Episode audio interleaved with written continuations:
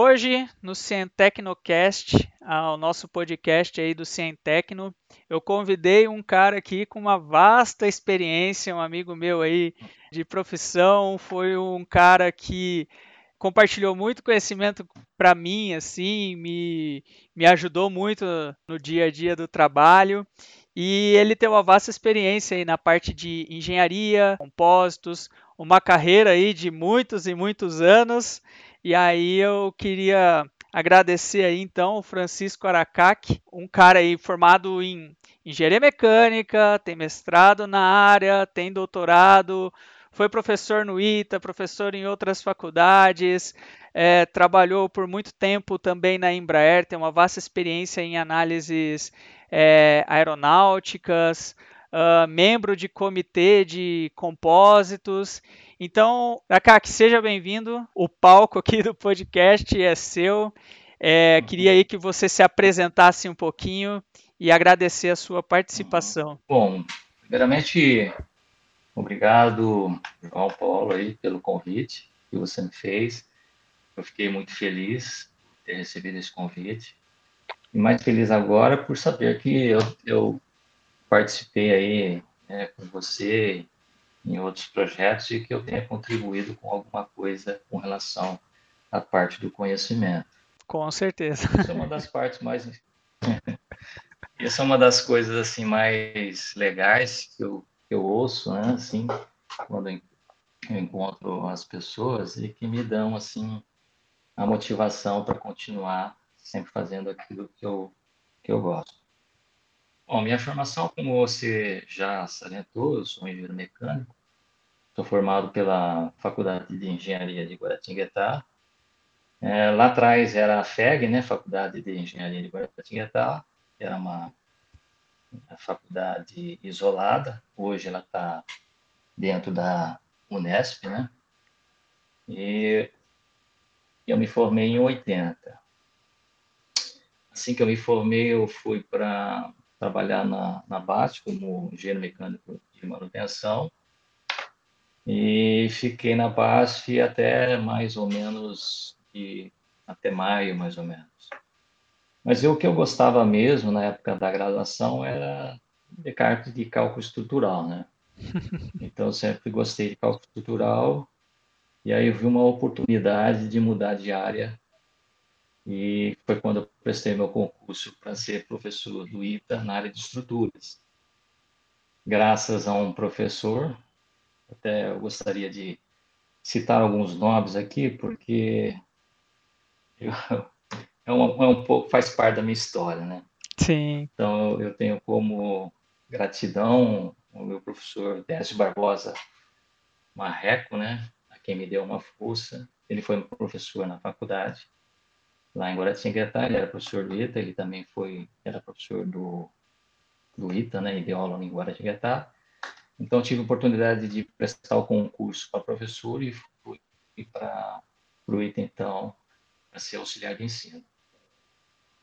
Com isso, eu concluí o meu mestrado, meu mestrado e também graças a esse professor, que me indicou um, um campo que estava crescendo na época, que era a parte de compósitos. Então, eu optei em fazer minha tese de mestrado já naquela época em compósitos, onde eu fiz um, um experimento de, de, flam, de flambagem, né? cargas painéis sobre compressão. Isso foi em que ano, Aracaki? Ali eu fiquei até. Eu fiquei no ITA de 81 a 87.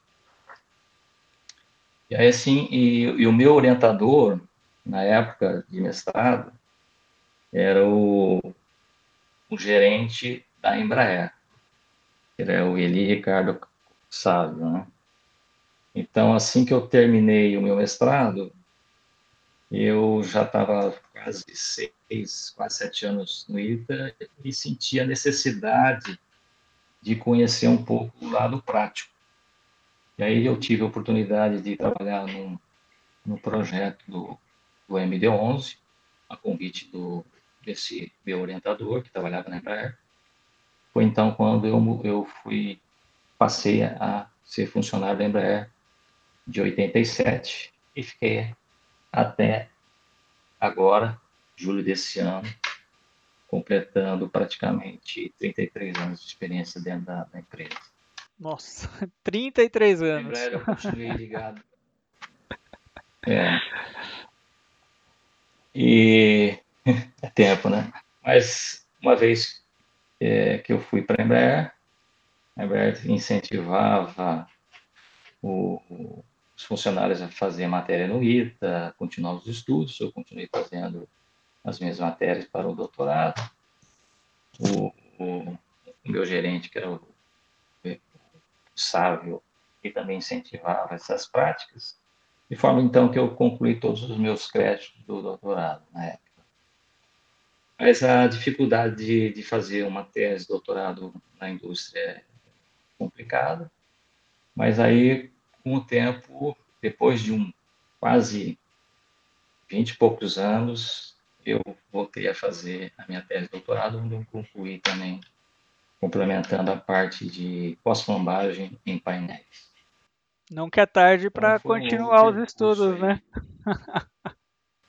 é.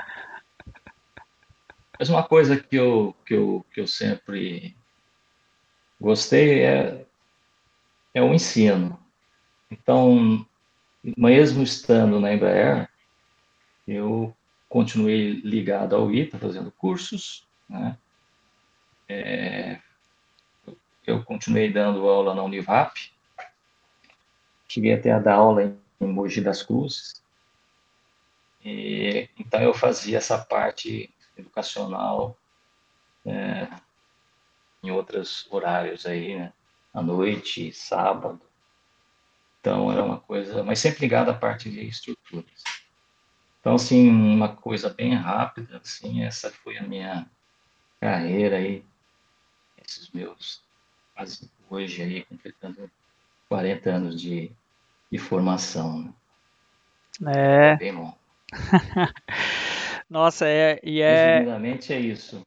Não, mas é o, é, isso, é um resumo bem resumido, né? Porque o seu currículo é longo. São muitos anos é, de experiência e, e. Porque às vezes assim, né? No currículo consta algumas linhas ali, mas tudo que você aprende fora, que não é aquele aprendizado formal, é, ah. tem que ser contemplado também, né? É muita, muita coisa para se falar e, aprender e compartilhar. é, é muita, é muita atividade, né? Muita, é, esses anos é muita coisa, né? Então, uhum. a gente falar só nisso, nós entrando nos detalhes. Ah, aí vai longe. Aí vai longe. Então, Mas, é isso, tá? Sim, sim. Então, é, dá para a gente é, reforçar né, que assim, todo, toda a sua carreira e sua especialidade acabou sendo mesmo é, os materiais compostos, análises de critérios de falha, flambagem. Então, assim, é, tudo voltado para a área técnica ali de, de compostos e também na parte é, educacional, né? Como você mesmo citou, mesmo dentro da empresa você compartilhando uhum. informações, né? E aí, é. Aqui eu já queria dar um start aqui, iniciar a nossa uhum. parte 1 oficialmente, né? Que é a parte onde a gente vai falar um pouco mais dessa parte técnica, essa parte de materiais compostos e inovações. É, tem muita, uhum. muita gente né, que escuta a gente, que vem uhum. perguntar sobre materiais compostos, porque querendo ou não, ainda existem é, é, muitos campos para se trabalhar nessa linha. É, existem é, muitas pesquisas ainda sendo desenvolvidas, porque apesar de ser amplamente utilizado, tem muita coisa ainda para se conhecer nos materiais compostos e muitas variáveis para se trabalhar, certo? E aí, para iniciar, né, tipo assim, é, tem gente que, apesar de ter muita gente que já conhece, quer seguir nessa linha e tem dúvidas sobre esse uhum. assunto, muita gente nem conhece o que, que é um material composto. Então, assim, de uma maneira é, simples, né, como que você define um material composto? Ok. Bom, eu, eu antes de definir propriamente dito, eu queria ter essa oportunidade de falar um pouco de histórias também. Né? Ah, manda bala. Esse, que, que, tá, que tem esse meu tempo de, de anos de experiência, né? Um pouco saudosista, né?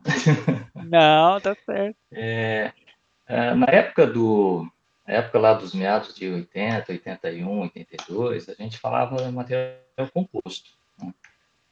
Uhum. Então, material composto, como todo mundo sabe, é o, na verdade, é, são materiais que têm dois componentes, né?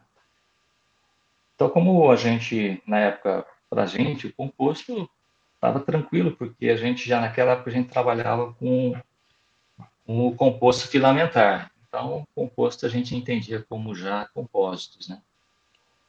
Com, com o surgimento das, das academias e, e com os papers, aí então houve essa mudança de composto para compósitos. Isso mesmo dentro da própria Embraer. Essa é uma dúvida comum, né? A, gente... a, terminologia. O que, que é composto é. e o que, que é compósito. É. Então, isso acabou migrando o composto para composto. Né? O composto é, é mais genérico, né? E o composto está ligado ao composto filamentar, né? Então, nada mais é do que a junção de dois materiais, no caso a fibra, né? Onde se dá a resistência e o constituinte a resina, né? Que faz a ligação entre elas, de maneira a produzir uma propriedade desejada. Né? Então, essa, se você olhar na literatura ou mesmo na, na internet, existem várias definições, mas em si é, são a junção de dois materiais, né? no caso, no nosso caso, é um composto filamentar, né? com fibras e resinas, né? Uhum. onde você faz a junção dos dois para produzir uma propriedade desejada. Assim, resumidamente, poderia dizer que é isso, tá? Uhum.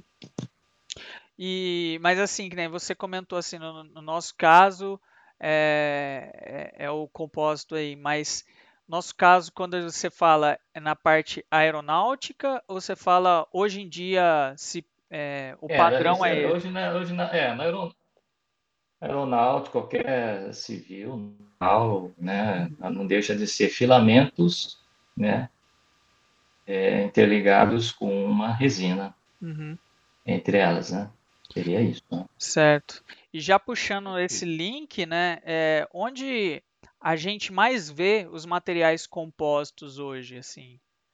Bom, é que a gente está sempre inserido na, na, na parte a gente ficou todo esse tempo inserido na indústria aeronáutica, né? Uhum.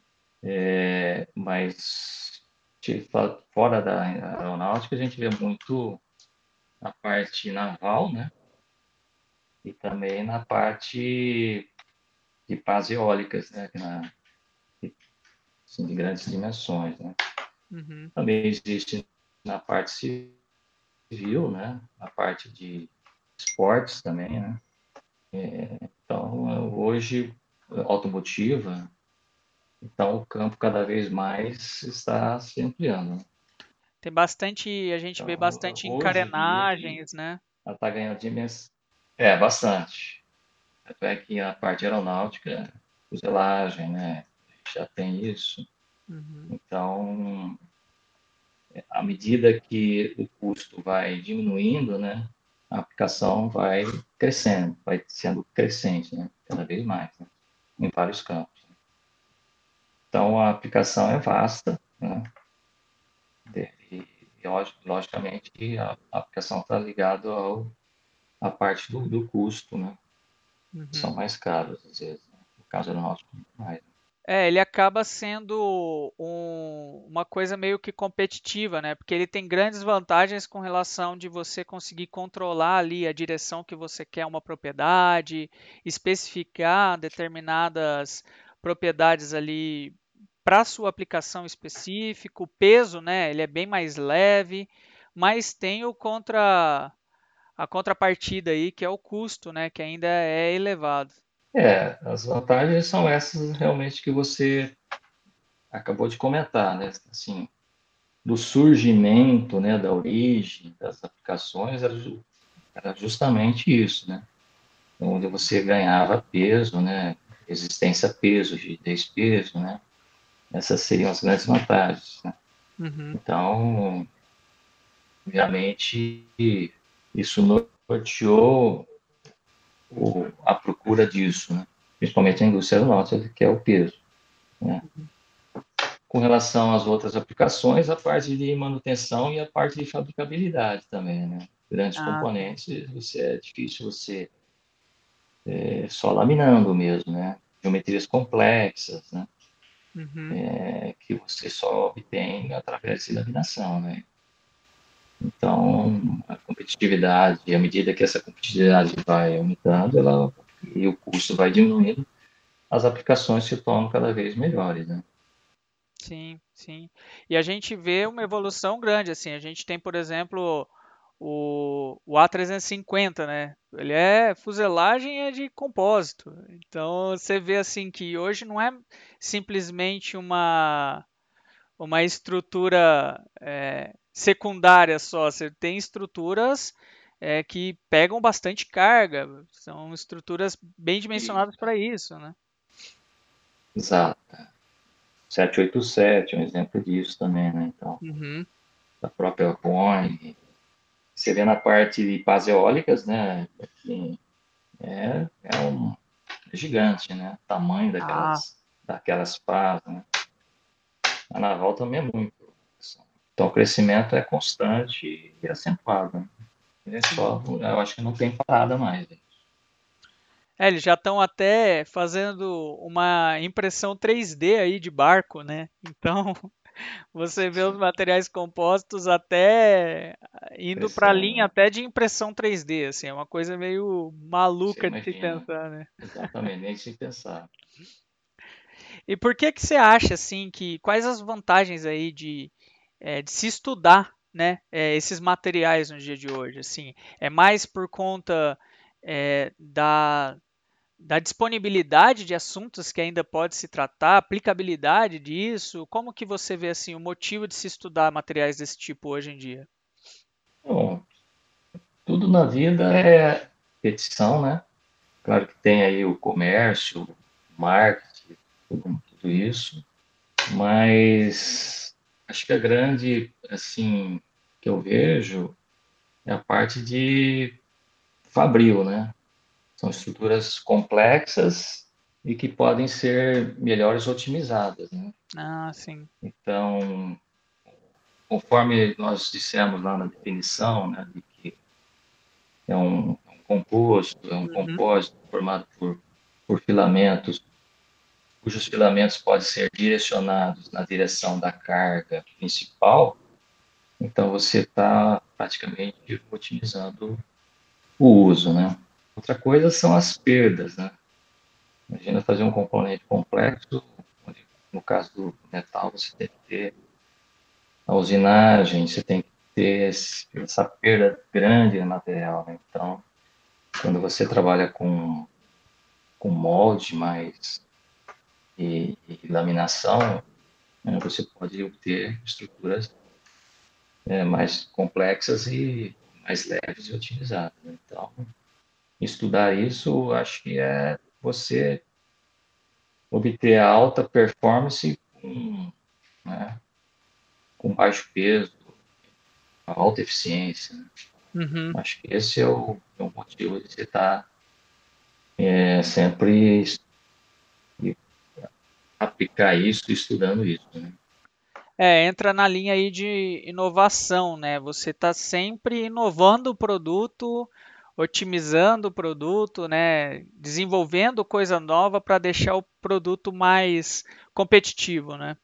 É, exatamente. Uhum. Deixar ele competitivo e fazendo a aplicação correta, né? De uma maneira a minimizar o custo, né? Ter ganhos com isso. Né? Uhum. Então, daí a necessidade de você conhecer cada vez mais o comportamento desses materiais. Sim, sim. E, e, tem assim tem uma dúvida recorrente que já o pessoal já fez uhum. para mim. Eu também tenho algumas dúvidas relacionadas a isso. Como que se trabalha com a união dessas peças? Tipo, como que é feito, uh, como que se trata a parte assim, tem costura nesse tipo de tecido, tem uma solda, é, existe um problema de fadiga, é, qual, como que é feita essas diferenças assim, uma manta, um tubo, as propriedades mecânicas, a união entre eles, existem especificidades desse, desses componentes? Existe, é, não existe tipo esse tipo de coisa? Como que é tratado o assunto? Bom, é, solda da maneira como nós conhecemos se traduz para a gente como uma ligação através de uma superfície resinada. É, em se tratando em se tratando de sobreposição, vamos, vamos, falar assim de em se tratando de sobreposição de folhas, né? Uhum. É, cujas folhas podem ser moldadas, vamos dizer, é, essas uniões é, de solda, tal como nós visualizamos na, na parte metálica, não existe. Né? Uhum. Existe, existe sim as costuras. Então, essa parte é, de união, hoje, existe essa parte de desenvolvimento através de costuras. Tá? Certo. Pode ser feita através de costura. É, a outra coisa a ser explorada são os moldes. Né? Então, dependendo do processo de fabricação, em que você pode estar usando, você é, pode estar tá usando um tecido seco, e esse tecido seco pode ser molhado depois. Onde esse tecido seco, que eu estou dizendo, se traduz nos filamentos, né, que a gente definiu lá no compósito, né, são os filamentos secos, né, que são as direções das fibras uhum. ou do tecido, você pode fazer alguma coisa com uma, depois sendo injetado, né? Então, determinado pontos de união, que era na parte metálica, de repente você possa desenvolver um processo em que elas podem estar sendo feitas de uma maneira de tecido seco com injeção, ou tecido seco sendo costurado. Né? Uhum. Mas as inovações existem, tá? Então, vou abrir um parênteses aqui. Eu vou abrir um parênteses que nós, na época que eu participei, eu espero que um dia que vocês que talvez estejam vindo aí, sejam um dos inovadores que dê continuidade a, essa, esse uso. Eu participei de um projeto de, de inovação, que eu espero ainda que um dia se dê, vá para frente aí, já estamos no já, já algumas coisas já surgiram, que é a parte do, do tecido tridimensional. Então já se faz lá fora, isso já existe, né? Então os filamentos são trançados, né? Entre, entre eles. E aí com isso você pode fazer essas tais soldas, por exemplo, que a gente imagina, né? Então, você faz um molde, ele como se fosse um e você faz então o molde e faz a injeção da resina de maneira que esses tecidos possam ser entrelaçados entre si, que é uma tecelagem tridimensional.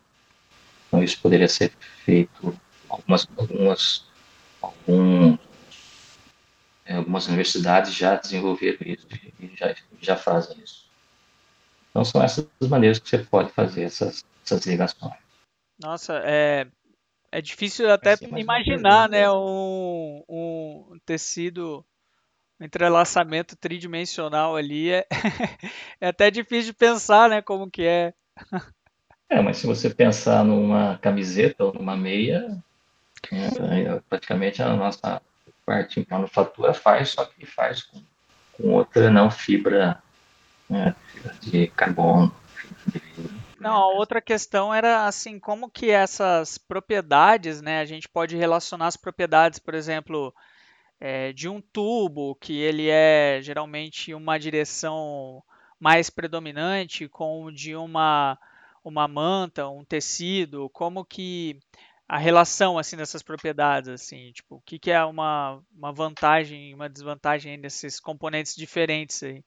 É, então, conforme é, na definição, como são filamentos direcionados numa dada direção preferencial, obviamente, quando você tem carga nas direções das fibras, é como se fosse na direção do barbante, vamos assim dizer. Você puxar o barbante, né, ele tem uma propriedade boa, né? Uhum. você comprimir o barbante, ele, tem uma propriedade praticamente ruim. Você puxar transversalmente, tem pior ainda. Então, é, é o bom, a grande vantagem desses materiais é que os filamentos podem ser direcionados tanto numa direção longitudinal, transversal e tridimensional, conforme eu já comentei agora, né? De uhum. maneira que você possa melhorar a propriedade que você quer. Então, adiantando, uma das perguntas, acho que o conhecimento, conhecimento do carregamento é importante para se obter a estrutura desejada com os filamentos na direção certa. Então, esse é o, o grande segredo, né? a grande é, motivação de você estar tá estudando cada vez mais a maneira como lidar com esse tipo de material. Né? É interessante pensar que, assim, quando a gente vai fazer um, é, um dimensionamento de metálico, às vezes a gente já dimensiona uma peça metálica pensando que ela pode trabalhar em todas as direções ali. E o, e o compósito não, né? Você tem que conhecer bem ali a, a direção dessa carga para poder direcionar o dimensionamento, né? Exatamente. A parte metálica, praticamente você está preocupado com a parte tracional, de tração, né? puxando o fio, né? no caso, filamentos. No passo que compósitos, não, né? A parte de tração não é tão é importante, mas quando se fala em cargas de compressão, para compósitos ele é, é, ele é muito importante. Né? Então, uhum. Acho que o grande calcanhar de Aquiles do, dos compósitos são as cargas compressivas. Obviamente, a carga é, de tração, é lógico que se você for tracionar na, nas, nas, transversalmente as fibras, obviamente você também tem é, perdas ali, né? Não é o ideal Então, uhum. Você tem que saber exatamente como se trabalha, né? Quais são as direções preferenciais para que você possa fazer ele de uma maneira otimizada. Então você Legal. tem que realmente inicialmente pensar em entender os comportamentos, porque cada comportamento está ligado a uma direção preferencial do, dos compósitos. Né? Por exemplo, o esmagamento, que é o bearing nosso, então, você tem que pensar em mais ou menos 45 graus. Então, você tem que ter camadas a mais ou menos 45 graus. Uhum. Então, são esses tipos de. Quando você fala, fala em flambagem também, você tem também um empilhamento que você tem que estar levando em conta né, as edições das cargas. Então, é, é, complexo. Então, é, eu diria que é, esse é, o, é a grande motivação de você estar sempre estudando aí esses materiais. Legal. E a gente já está meio que caminhando para a linha aqui de pensar num projeto, né? E, e, um questionamento que, que muita gente faz assim é: eu vou começar hoje o meu dimensionamento em composto, né? É, quais são, tipo assim, os primeiros passos que eu tenho que pensar? Um deles você já falou, que é conhecer bem o carregamento é, e conhecer, tipo, qual seria o modo de falha, por exemplo, no caso aí, por exemplo, o bearing, que você falou, né?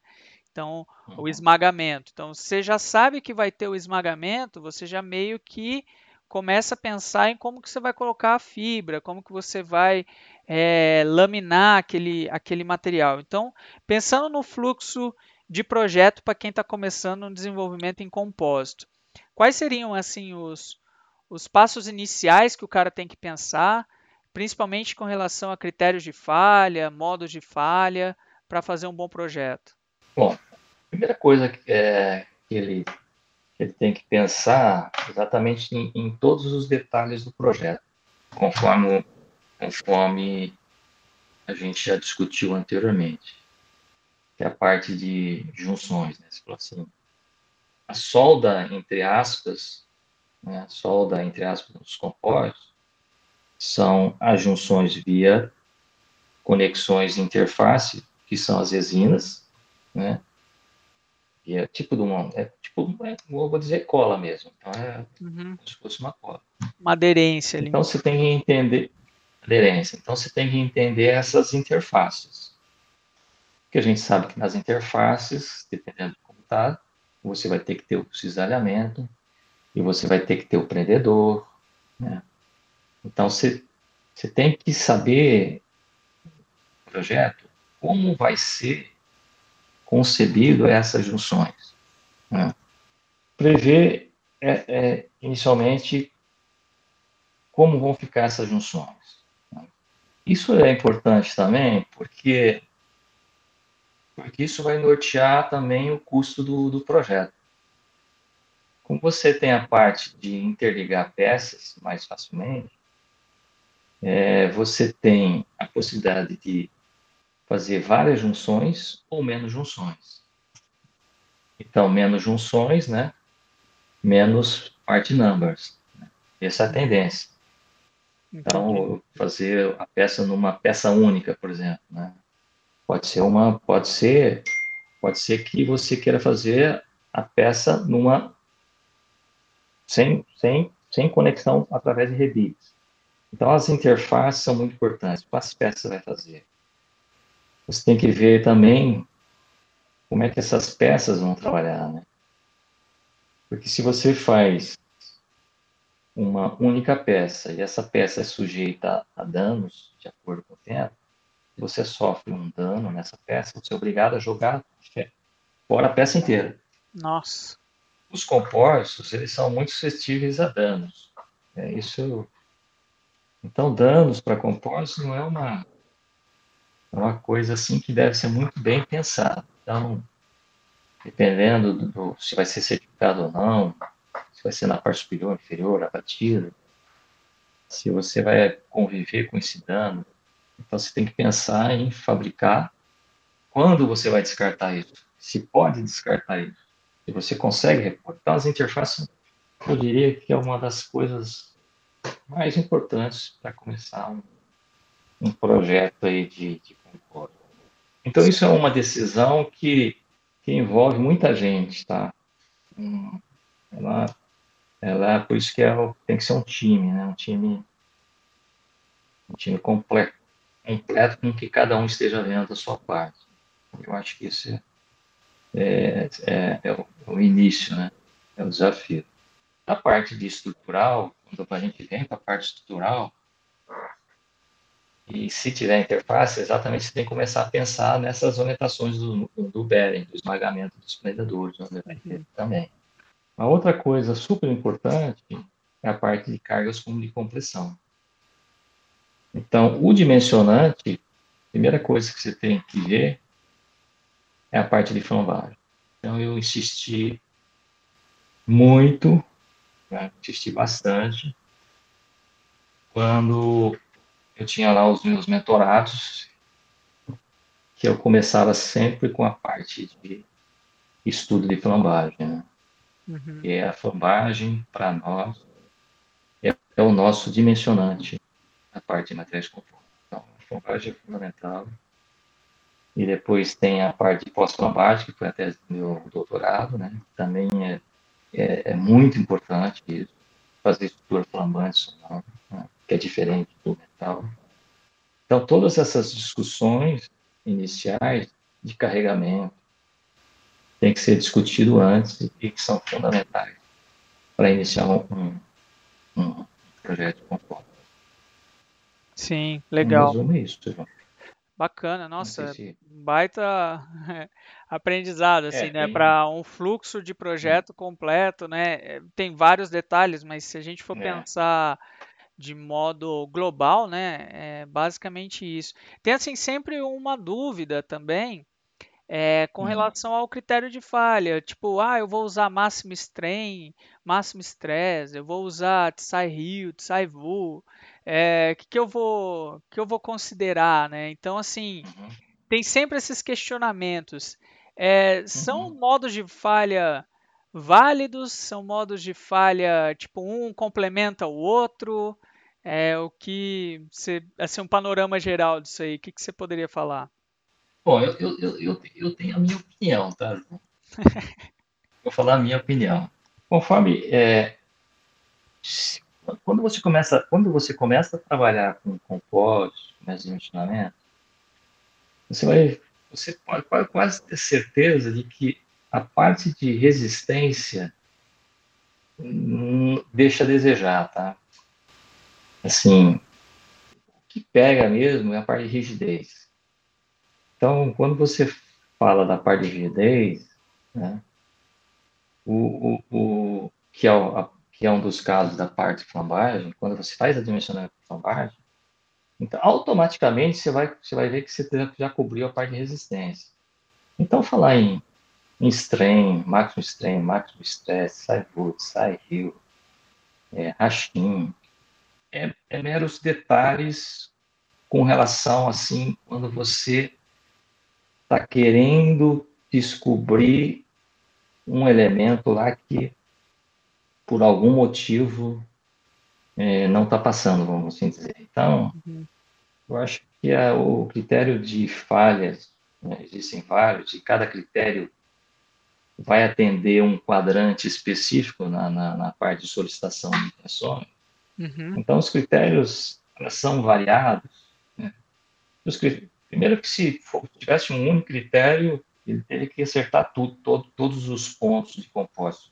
Mas como existem muitas combinações né, de, de cargas né, e direções preferenciais, então os critérios, cada um atende um, um, um tipo de carregamento, e quando esse critério não atende esse tipo de carregamento, vem, vem, nasce um outro critério que leva-se em conta mais coisas e, e cobre aquele carregamento. Mas a gente sabe que quando a gente está dimensionando componentes, a gente tem infinitos, infinitas combinações né, de, car de carregamentos. Então, o fato de você estar tá usando um ou outro vai pegar muito pouco.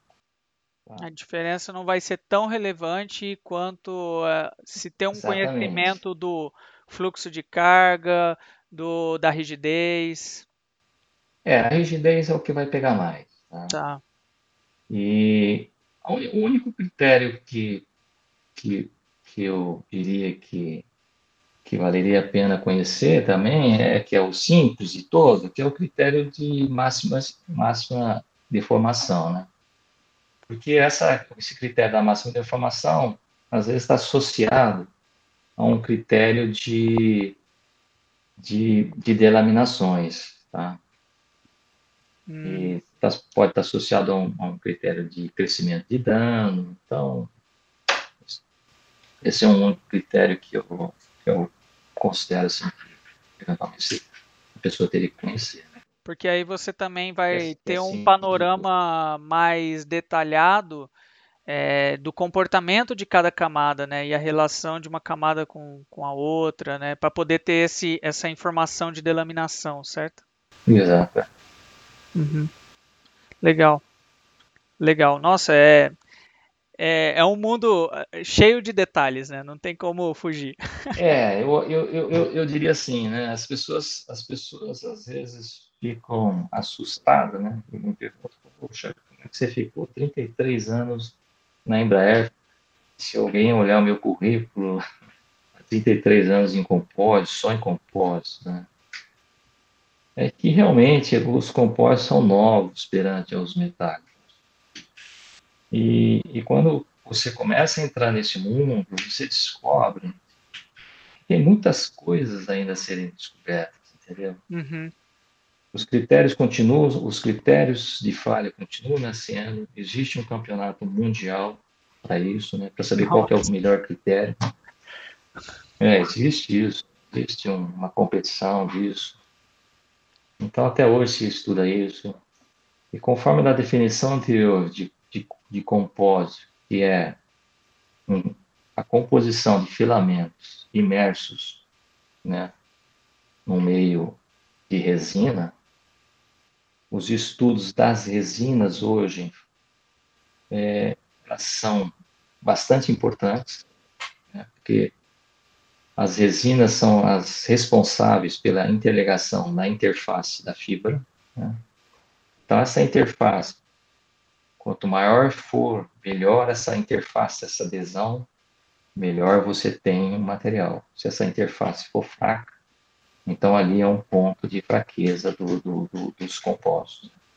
Então, existe hoje estudos né, é, que você pode estar tá indo na direção da resina, fibra, interface. Então, é, é um universo muito grande.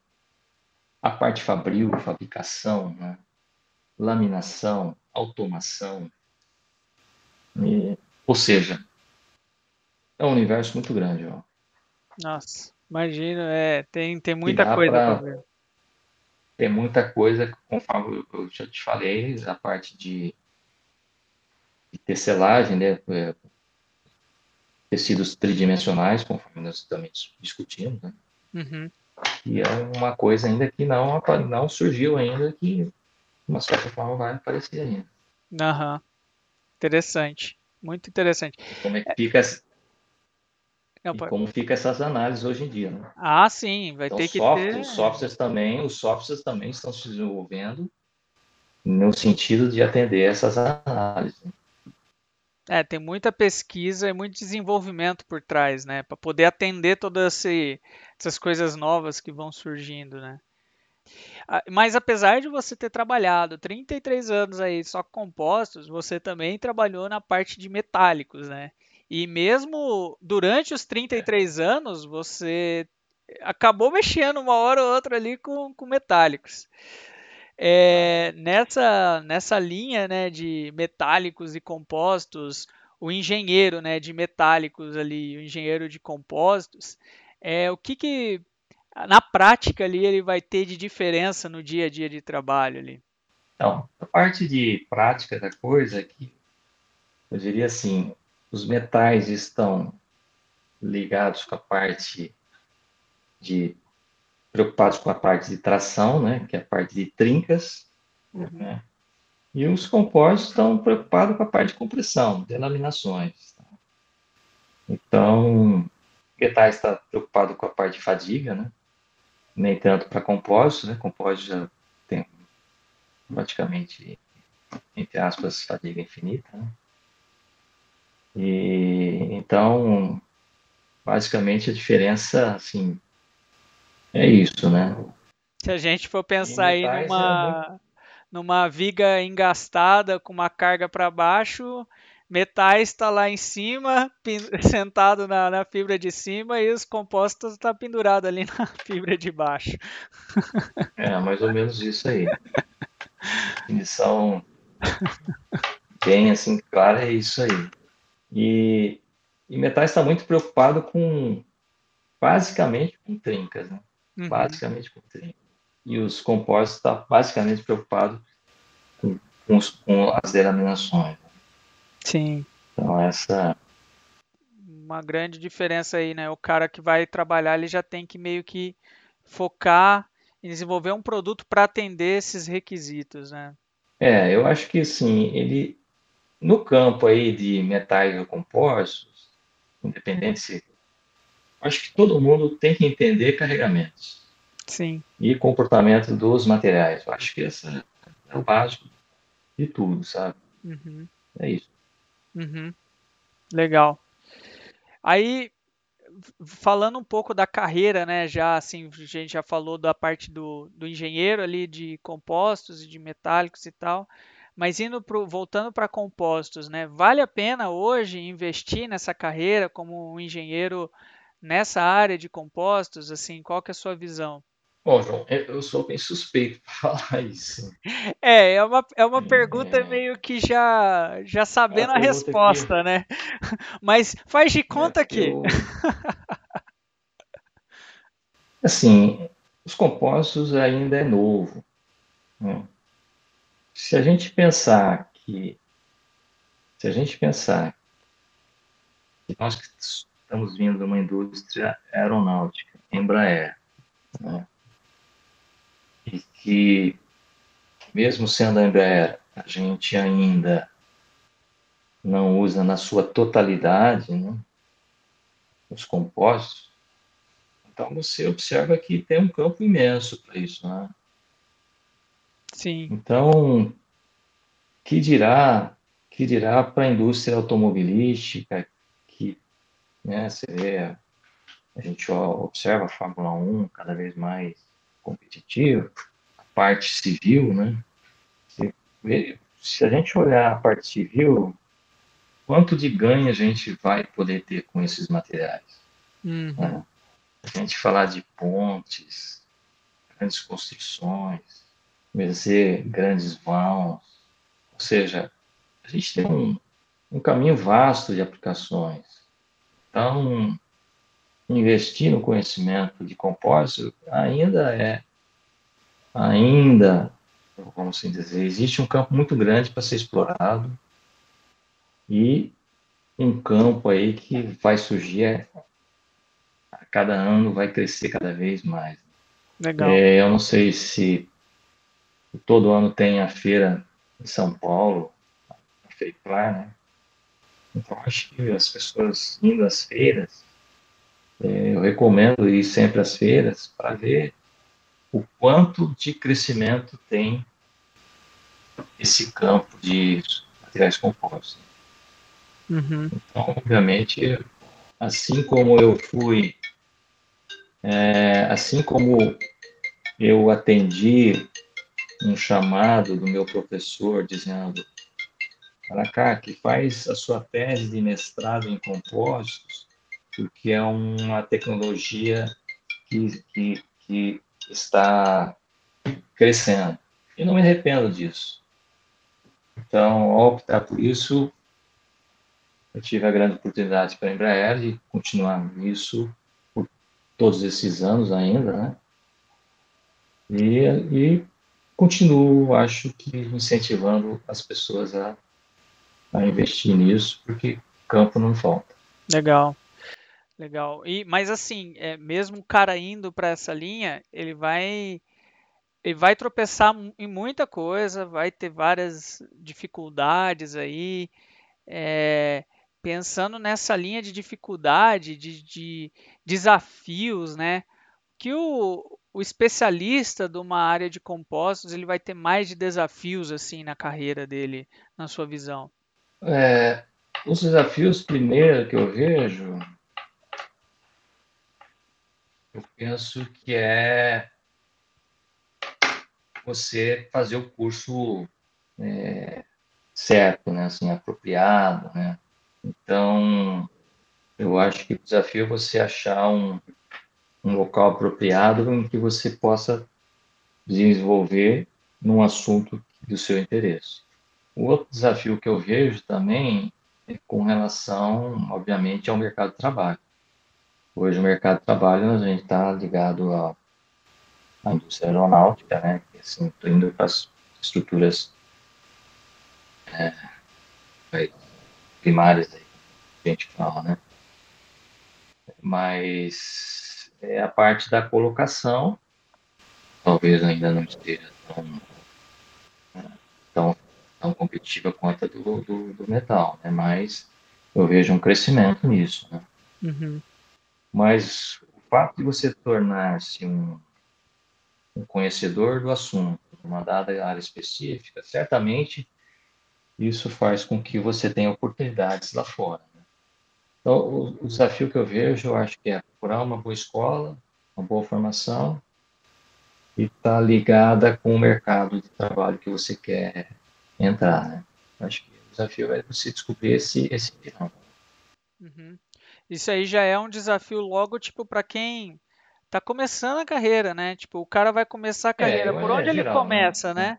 É, tipo, é, é geral, se você for pensar que o cara está na indústria ali, isso não vale só para compostos, mas acho que para outros outras tecnologias também, o cara vai ter que estar tá sempre se atualizando, né? Vai ter que estar tá sempre aprendendo, não, não pode parar ali e achar que as coisas vão ficar daquele jeito para sempre. Então tem que se adaptar, né? Exato. Uhum.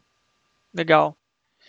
E nessa, nessas áreas de compósitos, assim, é, quais seriam, sei lá, possíveis campos, áreas, é, coisas que o cara pode trabalhar ali é, na, nos materiais compostos. Ele, vari, ele poderia trabalhar mais na parte de materiais, tipo é, pensando em novas, novos materiais, ou ele poderia trabalhar mais na parte de análise? Quais campos que o cara tem aí para se trabalhar? Então, vamos, vamos, vamos partir então do lado da definição. Bom, primeiro que a gente, a gente hoje no Brasil, a gente não faz os, os, os compostos, né? A parte de, carbono, né? Mas é, a parte fabril eu digo que é mais difícil, mas a parte de desenvolvimento de, de resinas, eu digo, né, a parte de, de resinas, já é um campo a ser trabalhado bastante, né, com relação à parte de materiais. Então, a parte de engenharia de materiais poderia hoje estar tá focado na parte de as resinas. E depois tem a parte de fabricabilidade, parte de fabricação. E na parte de fabricação, eu acho que a área é de automação. Né? Acho que o grande está crescendo bastante, que é a parte de automação. É, depois da automação, então, viria a parte de projetos. Né? Também pode ser, ser um especialista em projeto de compósito, conforme eu já te disse. Uhum. Você tem que saber trabalhar a parte de carregamento e a parte das interfaces, ligações, como você vai unir as peças, né? sempre trabalhando em conjunto com a parte de fabricação. Então tem a parte de projeto, né? Que é diferente de metal. E depois vem a parte, a nossa parte, que é a parte de a, a simulação numérica, né? Uhum. Que também você pode se aprofundar no assunto e cujos critérios vão aparecendo, né? São, são critérios novos, né? Fazer modelos bidimensionais, tridimensionais, é, fazer um modelo mais detalhado ou não, é, conhecer softwares diferentes, o que cada software faz, o que um faz. Então, você tem vários campos, desde o início, né, que é da parte da eliminação, de materiais, até chegar à parte de análise final, onde você tem todo o fechamento, aproveitando toda a cadeia aí para um projeto otimizado. Né? Legal, é, então, tem bastante coisa, tem bastante campo. Bastante é, campo. Legal. E em, cada, e em cada deles, a especialização numa dada área, né? Aham. Uhum. Só de fabricação, já infinitas. É, então tem campo pra caramba, né? Tem que saber procurar aí é, o lugar. Exatamente, é, uhum. exatamente. É, assim, para a gente fechar essa primeira parte, né, que a gente está falando certo. de uhum. compósitos, é uma coisa que você comentou, né? Que tipo, no Brasil a gente não tem tanta fabricação dessa parte. Mas no Brasil, o que, que a gente tem hoje? É, a gente tem alguma indústria que faz alguma coisa, ou, ou as é, centros de pesquisa, área de pesquisa voltada para esse assunto, que poderia indicar para o pessoal ir atrás para tentar, é, de repente, estudar mais a fundo, universidades? É, existem várias universidades, né? E eu posso estar esquecendo de algumas, e, mas eu diria assim que essas universidades, esses estudos estão crescendo constantemente.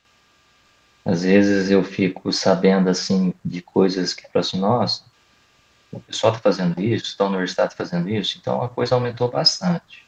Assim como referência, a gente tem a Universidade do Rio Grande do Sul, era nosso um professor amigo, né? É, a gente tem, subindo, a gente tem própria São, São Paulo, né?